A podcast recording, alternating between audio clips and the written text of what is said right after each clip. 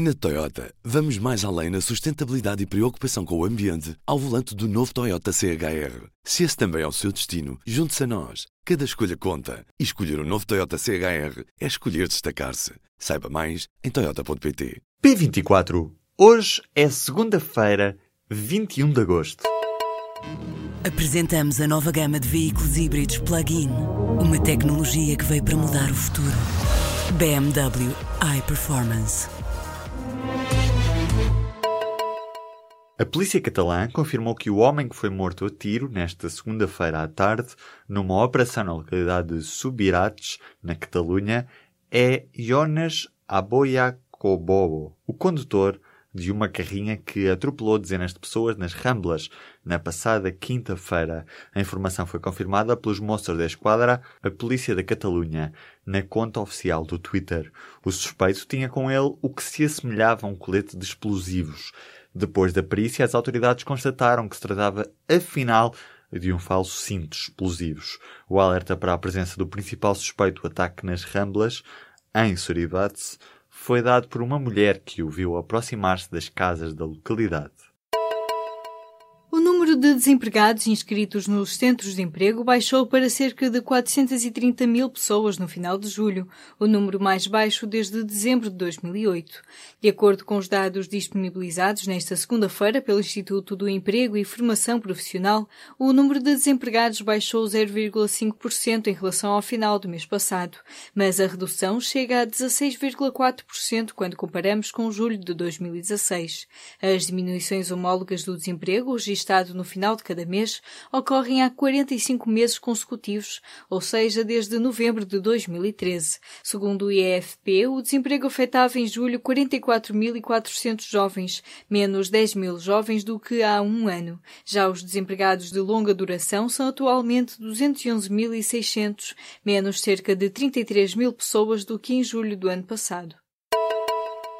Os proprietários de alojamento local poderão ter de começar a pagar mais de condomínio. A informação foi apurada pelo público através de um responsável do governo.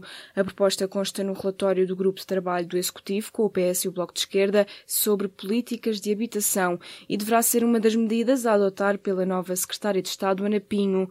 A possibilidade de ser o condomínio a decidir aumentar a verba a pagar por parte de quem pratica arrendamento local de curta duração vem expressamente aconselhada nesse mesmo relatório.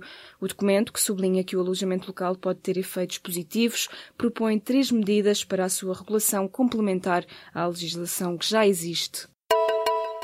A campanha em Angola termina esta segunda-feira com milhares de quilómetros de estrada no conta quilómetros. José Eduardo dos Santos apareceu para animar um MPLA que se espera ter uma votação mais reduzida e há possíveis coligações em cima da mesa. Há até mesmo partidos que desejam uma espécie de coligação à portuguesa. As eleições estão marcadas para esta quarta-feira. Nesta terça é dia de reflexão. Nas eleições de 23 de agosto concorrem seis partidos e coligações: MPLA, UNITA, Casa Sé, PRS, FNLA e APN.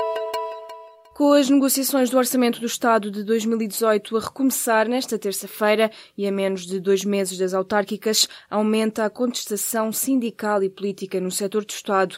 Há já vários avisos de greves e um elemento em comum entre elas, Todas resultam de negociações sobre as carreiras em ministérios centrais na atuação do Estado, em que os respectivos ministros não tiveram margem política nem orçamental para travar os protestos. A figura central nas negociações será Mário Centeno, que irá determinar os limites de negociação em relação às várias reivindicações das greves já anunciadas. Para já estão confirmadas a greve do Serviço de Estrangeiros e Fronteiras para esta quinta e sexta-feira e a da Carris para o próximo dia 31. A Mel já notificou a autoridade da concorrência da compra de 94% da média capital através de uma OPA. A comunicação foi publicada nesta segunda-feira num aviso na imprensa. A operadora do Grupo Altice anunciou em julho o lançamento de uma oferta pública de aquisição abrangendo as ações representativas dos restantes 5,31% do capital do Grupo Média Capital, dona da TVI e da Rádio Comercial. A autoridade presidida por Margarida Matos Rosa vai agora analisar se a compra do grupo Altice abre oportunidades para abusos de posição dominante da empresa nos setores da televisão, rádio, serviços de internet, produção audiovisual e distribuição musical e cinematográfica. Um carro embateu na manhã desta segunda-feira contra duas paragens de autocarro em Marselha, provocando um morto e um ferido. A informação foi avançada pela Reuters, que cita uma fonte policial. De acordo com a Associated Press, a vítima mortal era uma mulher. Já a BFM TV avança que o veículo foi roubado antes do incidente. O condutor do carro tem 35 anos e já foi detido. O indivíduo já era conhecido da polícia francesa por causa de pequenos crimes de delinquência e terá problemas problemas psicológicos. As famílias portuguesas esperam gastar menos dinheiro com as compras de regresso às aulas. A conclusão consta no último estudo do Observatório 7LM, a que o público teve acesso. Os dados revelam que, em média, o gasto previsto por família com compras para a escola é de 393 euros, menos do que no ano passado, onde este valor se situava nos 455 euros. Há dois anos, o gasto previsto era ainda maior, de 528 euros. Para o presidente da Confederação Nacional Independente, de pais e encarregados de educação, estes números não são de estranhar, uma vez que no próximo ano letivo todos os alunos do primeiro ciclo do ensino público vão ter manuais gratuitos.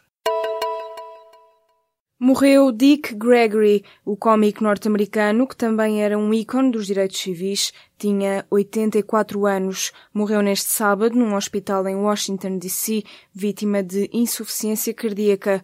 Gregory foi atleta e militar e mais tarde tornou-se num bem-sucedido e pioneiro cómico de stand-up, fazendo parte de uma das primeiras gerações de cómicos que subiram a um palco para contar piadas. Além disso, Dick Gregory quebrou barreiras raciais e foi um militante ativista político que marcou a época dos direitos civis norte-americanos. Nesta segunda-feira, o Sol vai ser o centro das atenções. Um eclipse solar total vai atravessar na totalidade a parte central dos Estados Unidos, desde a costa do Pacífico à costa do Atlântico. Por cá, em Portugal, teremos a oportunidade de ver o eclipse solar ao final da tarde, mas será apenas um eclipse parcial. Em média, por ano, ocorrem dois eclipses solares, nos quais a Lua passa em frente do Sol e tapa-o na totalidade. Muitas dessas vezes, os eclipses não se veem em grande parte da Terra. Na Toyota, vamos mais além na sustentabilidade e preocupação com o ambiente ao volante do novo Toyota CHR. Se esse também é o seu destino, junte-se a nós. Cada escolha conta. E escolher o um novo Toyota CHR é escolher destacar-se. Saiba mais em Toyota.pt.